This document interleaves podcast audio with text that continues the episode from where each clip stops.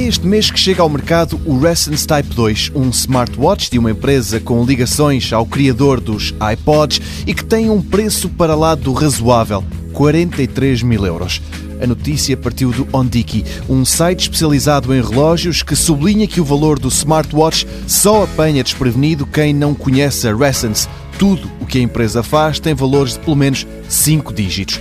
Mas não é apenas o luxo ou o estatuto da marca que atiram o relógio para os quase 50 mil euros. Tem, por exemplo, pequenas células fotovoltaicas que automaticamente carregam a bateria do smartwatch quando esta começa a chegar a níveis preocupantes. E mais, quando não estão a ser usados, esses painéis solares ficam tapados por uma espécie de micro-persianas. E sim, estamos a falar de um relógio de pulso. Para além disso, e apesar da autonomia de 36 horas, o Type 2 faz ainda uma gestão inteligente da energia. Quando deixa de ser utilizado durante duas horas, o mecanismo para e depois retoma e atualiza-se ao minuto assim que volte para o pulso do utilizador.